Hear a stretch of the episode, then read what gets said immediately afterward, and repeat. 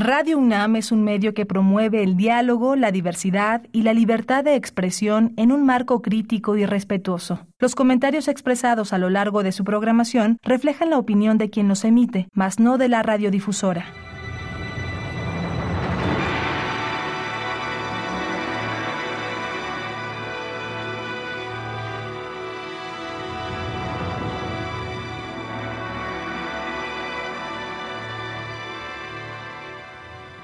Radio Universidad Nacional Autónoma de México presenta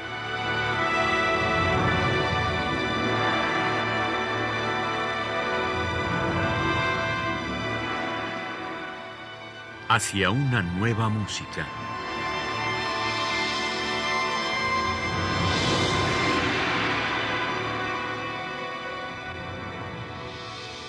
Programa a cargo de Ana Lara. Muy buenas tardes, bienvenidos hacia una nueva música. Soy Ana Lara y continuamos nuestra conversación con mi queridísimo y admiradísimo Eduardo Díaz Muñoz y estamos recordando esta tarde a nuestro común amigo y también muy eh, admirado y extrañado Daniel Catán. Bienvenido otra vez, mi querido Eduardo. Muchas gracias, Ana. Muchísimas gracias. Y sí, a recordar a nuestro muy extrañado como bien dices, y nuestro querido Daniel. Bueno, vamos a, escuchar en primer lugar una obra que se llama Mariposa de Obsidiana. Bueno, los, los títulos de las obras de Daniel son preciosos todos, ¿no? Muy cercanos a la literatura también, porque él era un hombre muy, eh, muy culto y un gran lector, gran lector de poesía también, y que además podía eh, traducir sus emociones con, la literatura a través de la música de una manera impresionante, ¿no? Ciertamente, lo has dicho así, pero tal cual. Una de las muchas virtudes de Daniel era esa, que leía mucho, muy, muy culto, muy cultivado, siempre explorando, siempre buscando. En su afán por, por consolidar su carrera como compositor de ópera, esto lo llevó a explorar y leer tantísimas novelas, al buscar temas de cualquier índole, por lo general de un realismo mágico, ¿no? Este, que digo, sucedió con la hija de Rapacini y luego fue más evidente todavía con Florencia en el Amazonas. Y si recorremos toda su producción de óperas, pues todas son fantásticas y en todas hay elementos comunes que son el amor, el agua, por ejemplo, el agua está presente en todas sus óperas y este valor, digamos, acuático, no importa si es el mar o una laguna o un río, eh, es eh, el, que da origen a toda la vida, ¿no? Que eso lo hablamos muchísimas veces. Y en esto me parece que es lo que le da a la obra en su conjunto de Daniel una unidad tremenda, ¿no? Una solidez impactante.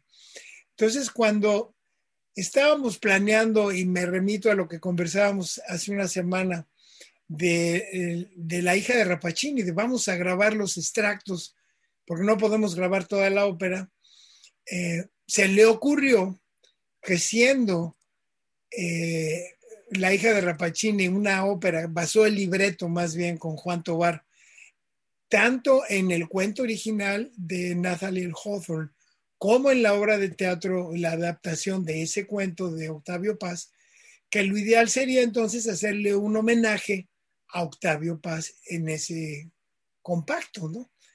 Y así fue como se le ocurrió entonces incluir Mariposa de Obsidiana que es precisamente un poema de Octavio Paz que Daniel le puso, pues este, la, puso en música con Encarnación Vázquez, con una mezzo como soprano y con el coro Convivium Musicum dirigido por la querida, entrañable y también muy extrañada Erika Kubashek. Eh, no tantas colaboraciones que hicimos juntos y por años, desde los ochentas, cuando yo dirigía FUNAM, después cuando dirigía la Orquesta del Estado de México.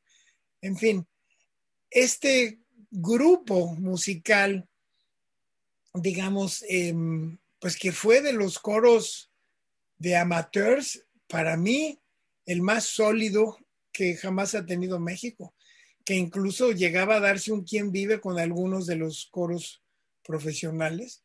Eh, yo, yo llegaba a conjuntar y no, se veía, no se notaba una mayor diferencia, salvo que había por ahí algunas voces educadas en otro coro.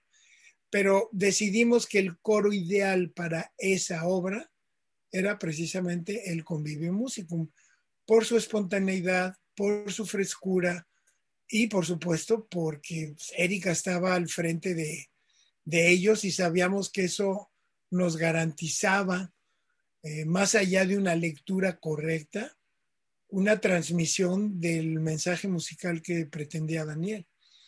Y así fue como decidimos, bueno, y Daniel como productor ejecutivo decidió que ese era el coro y vámonos. Entonces, por eso ese álbum, eh, ese disco contiene estas dos obras, ¿no? La hija de Rapacini y Mariposa de Obsidiana, precisamente homenajeando a Octavio Paz, a un hombre que yo no sé qué tanto le gustaba la música, porque yo nunca lo vi en, y bueno, por lo menos este, me cuenta Daniel en una foto, yo no lo vi, que sí fue al estreno de La hija de Rapachín.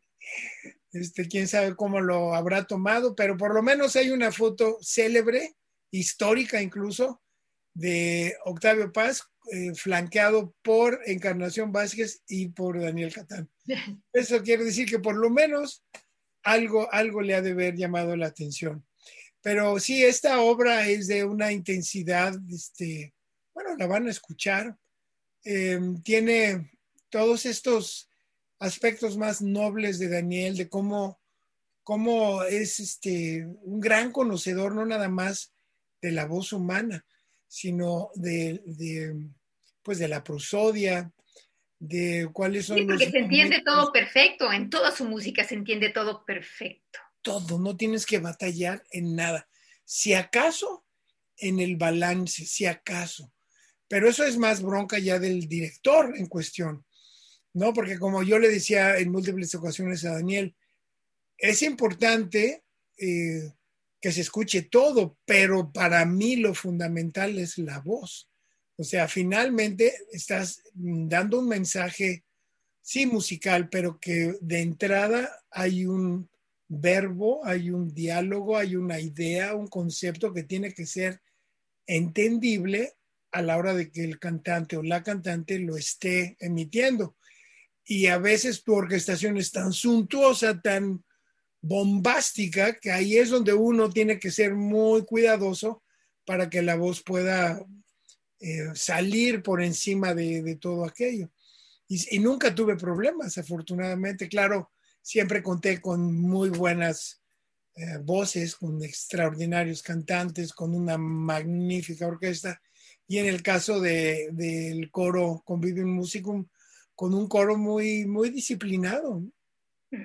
Bueno, pues vamos a escuchar de Daniel Catán, Mariposa de Obsidiana, con Encarnación Vázquez en la voz, el coro eh, Convivium Musicum, dirigido por Erika Kubashek, la Orquesta Filarmónica de la Ciudad de México y la dirección de Eduardo Díaz Muñoz.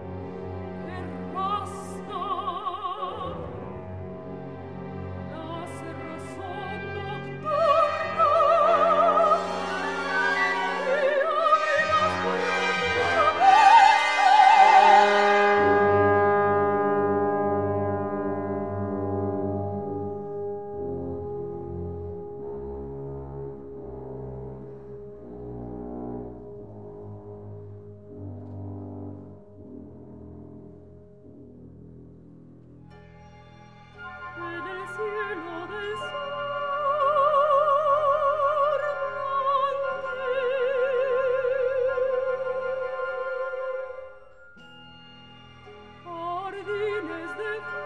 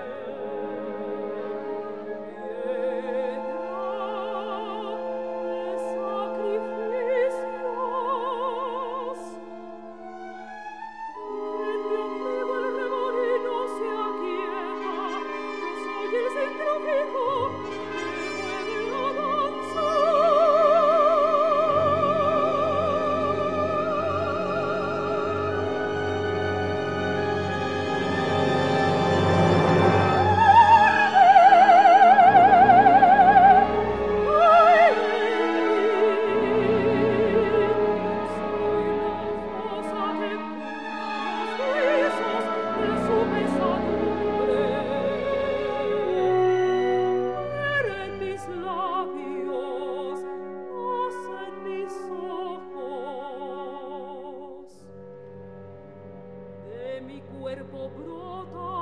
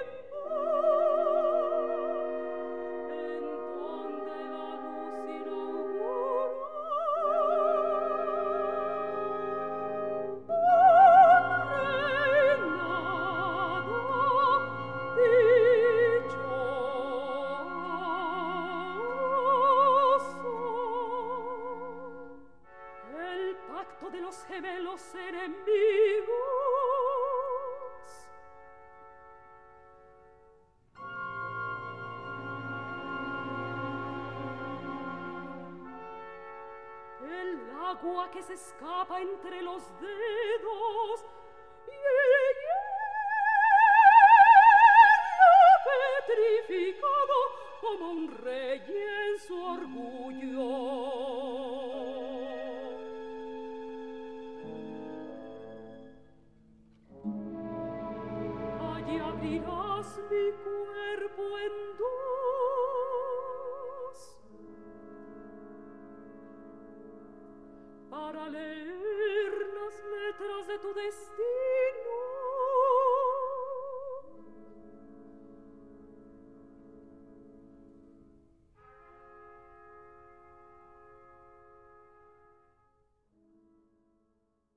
Escuchamos Mariposa de Obsidiana de Daniel Catán en la interpretación de Encarnación Vázquez, mezzosoprano, el coro con video músico dirigido por Erika Kubashek, la Orquesta Filarmónica de la Ciudad de México y todos ellos dirigidos por Eduardo Díaz Muñoz, con quien estoy platicando esta tarde.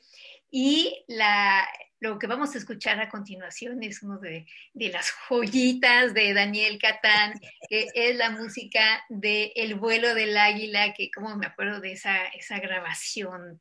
Cuéntanos un poquito. Sí, una grabación memorable por las circunstancias, porque... Um, bueno, ya a esas alturas, esta la hicimos en el 93, a esas alturas ya Daniel sabía que a mí con quien me gustaba grabar era con la Filarmónica de la Ciudad de México, sobre todo en estos años en que yo estaba de freelance, no era un director freelancer, no tenía orquesta fija. Entonces para mí era una, híjole, un agasajo, una bendición, un, honor, un privilegio siempre estar involucrado en proyectos musicales, no solo de la música de Daniel, sino con, con, la Orquesta Filarmónica de la Ciudad de México, que dicho sea de paso, cosa curiosa, nunca he sido titular de esa orquesta, fui eh, su director, digamos, asociado fundador. Luego fui el director de las series educativas en la época de Herrera de la Fuente, 91 a 93, por ahí precisamente. Eh, pero es con la orquesta con la que más discos he grabado, Ana querida. De esas este, cosas que no, no se entienden en nuestro país. Pero bueno, el caso es que cuando Daniel le ofrecen de Televisa hacer la música para esta telenovela histórica, pues todos enloquecimos, digo todos porque era pues este él, su mujer, yo, eh, sus allegados, decíamos qué maravilla que al fin alguien de ese nivel, em, digamos, de mercadotecnia al por mayor en el país haya puesto los ojos en un compositor serio, en un compositor hecho y derecho y no, no nada más así un... Sí me entiendes lo que quiero decir, que de repente se dieron cuenta que había un talento fuera de serie que podía darle un realce como fue a esa telenovela superior y llevarlos a otro nivel. Bueno, también, perdón, voy a, voy a interrumpirte, pero es que también hay una cosa que no hemos enfatizado tal vez suficientemente, que Daniel tenía una capacidad increíble para las melodías, que además se te quedaban en la cabeza, ¿no? Porque hay compositores que escriben melodías más complicadas, las de él son un poco eh, como Verdi, como Puccini, que son memorables sus, sus melodías, ¿no? Ciertísimo, ciertísimo. Incluso las que pueden llegar a ser complejas, como por ejemplo la hija de Rapacini, ¿no? Que de repente tiene, tiene melodías, pues sí, muy complejas en todas sus áreas, pero como dices, eh, memorables, ¿no? Em, digo, ahorita em, acordándome de la semana pasada, pues todas las melodías de Beatriz, de Rapacini, de, del mismo, de la misma orquesta, de las transiciones, los interludios de Giovanni, del mismo doctor Balioni, de Isabela, todas esas melodías sí, sí, tienes razón, son, son memorables, ¿no? Y lo mismo sucedió con todas las demás óperas que compuso. Aquí no fue la excepción, aquí incluso él mismo se dio el lujo de investigar un poco más la música de Lordui, por ejemplo, que era el compositor de la época dorada de, digamos, la época francesa en México, ¿no? Y que él, otra vez lo mismo, la emula de una manera, pero fuera de serie, fuera de serie. Y para mí el mejor ejemplo es precisamente en el tema principal, em, en Don Porfirio. Ahorita no recuerdo, él tomó eh, como referencia un vals de Lord Eugenia o algo así. Ahorita no me acuerdo cuál es el nombre del vals original, pero él lo metamorfosea y lo hace de una manera, eh, pues, ¿qué, te digo? más que Verdi o más que Puccini, es una pequeña obra maestra, una joya y como bien dices, memorable. Y su orquestación, bueno, vuela, ¿no? Vuela totalmente. Bueno, pues vamos a escuchar el vuelo de la isla, el vals de Don Porfirio en la interpretación de la Orquesta Filarmónica de la Ciudad de México y la dirección de Eduardo Díaz Muñoz.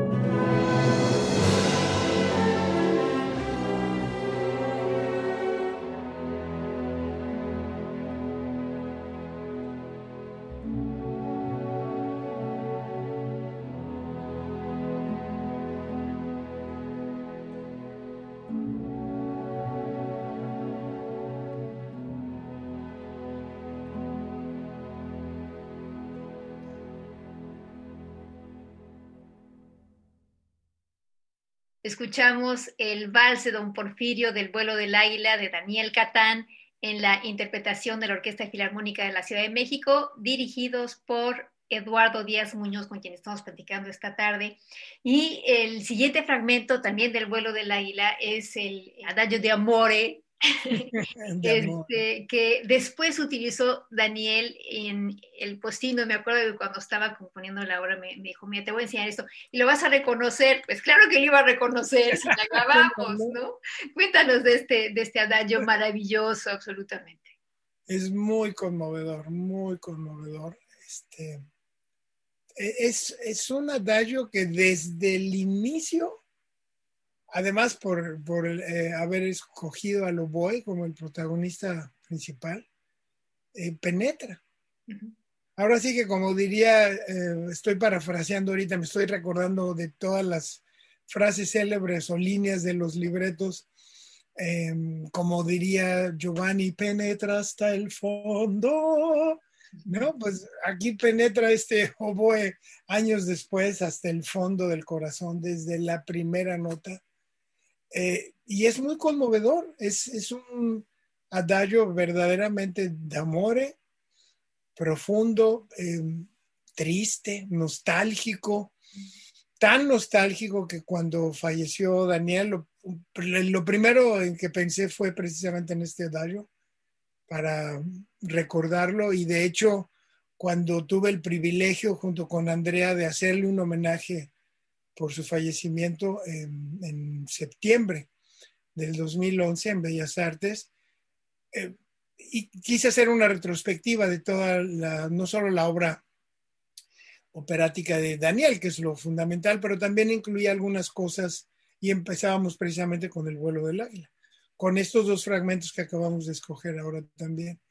Eh, como anécdota curiosa, a lo mejor ya no te acuerdas, querida Ana, pero mientras estábamos grabando, creo que fue octubre de 1993, eh, Daniel me llama muy emocionado diciendo, ya tenemos a la Filarmónica de la ciudad para poder grabar el vuelo del águila. Y es de tal a tal fecha. Y veo mi calendario, digo, no puede ser. Esa semana estoy de director huésped con la Orquesta Sinfónica de la Universidad Autónoma de Nuevo León. No hay manera de que puedan cambiar las fechas. Dice, pues la verdad creo que no, porque era la única semana que tenían libre. Bueno, ni tan siquiera semana, eran creo que tres días. Híjole, bueno, a ver, déjame ver cómo le hacemos. Total, hablo con el entonces director de la orquesta de la UANL, Félix Carrasco. Digo, tengo un problema muy apretado, quiero grabar la invitación que me ha hecho Daniel Catán para la música del vuelo del águila. Este, ¿tú estás de acuerdo en que yo esté yendo y viniendo todos los días a Monterrey? Me dice, bueno, tú sí estás loco. Digo, bueno, Todos los días ibas a Monterrey, qué horror. Así fue. O sea, este, dirigías en la mañana en Monterrey, tomabas el, el, avión, grabábamos en la tarde, te ibas en la noche. Qué espanto. Para amanecer en Monterrey y hacer el ensayo allá con la orquesta terminaba el ensayo y corriendo al, aeropuerto de Monterrey para llegar a México y de ahí a la Jolisle a grabar y terminábamos y de regreso al aeropuerto. Eh, sí, fue una locura. Lo que es el amor al arte y la juventud. También, las dos combinadas. Y sí, fue maravilloso, la verdad fue una experiencia, nunca lo he vuelto a hacer en mi vida, yo creo que hay otros eh, personajes que lo hacen como modus vivendi, que es un poco más este, lo normal. Para mí eso fue una, locura.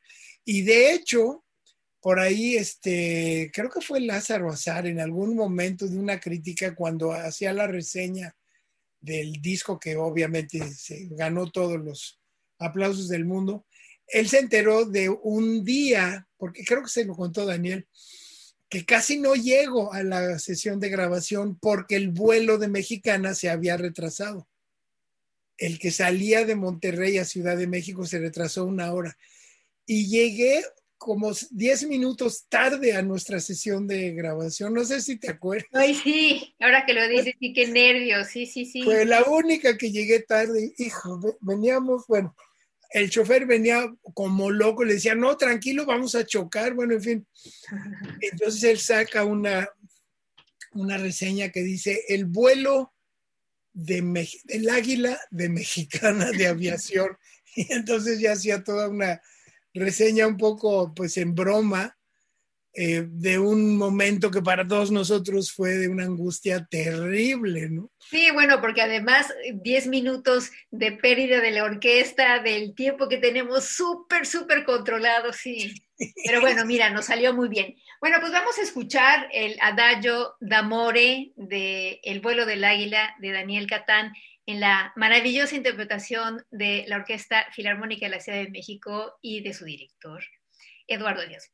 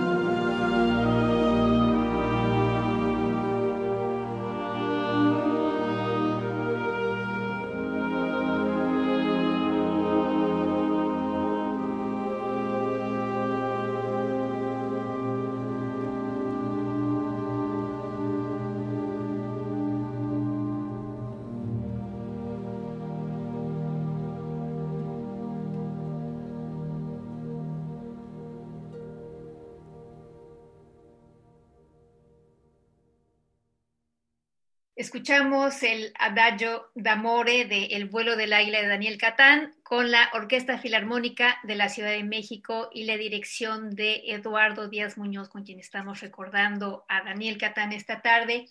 Y em, la siguiente obra que vamos a escuchar es... Ya que estamos con el vuelo del águila, aquella espléndida serie histórica que dejó huella, ¿Qué te parece, Ana, si además del tema principal de don Porfirio, escuchamos otros dos valses que acentúan los polos que vivía México en esos años prerevolucionarios? El vals del ayer o vals elegante, contrastando con la cuchufleta.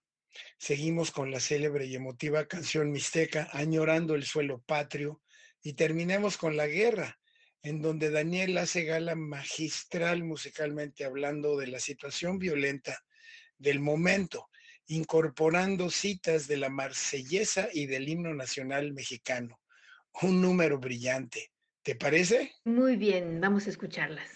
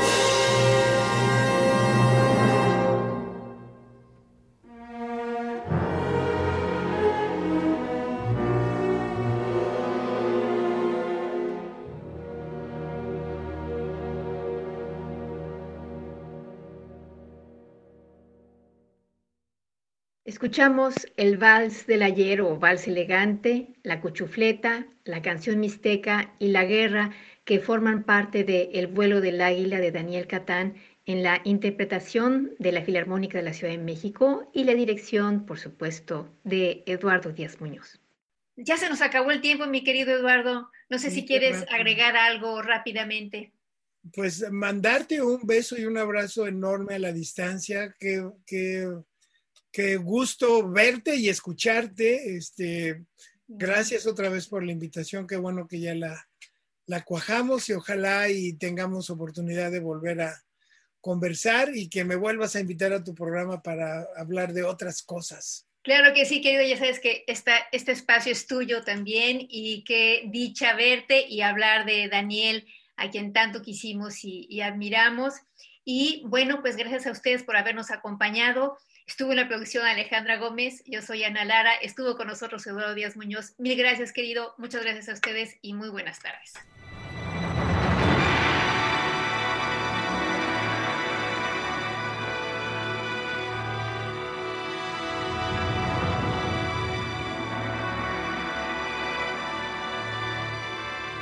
Radio Universidad Nacional Autónoma de México presentó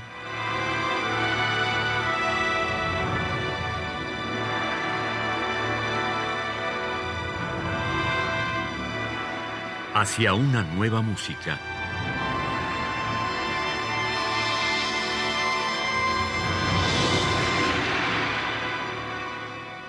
Programa a cargo de Ana Lara. Radio UNAM. Experiencia sonora.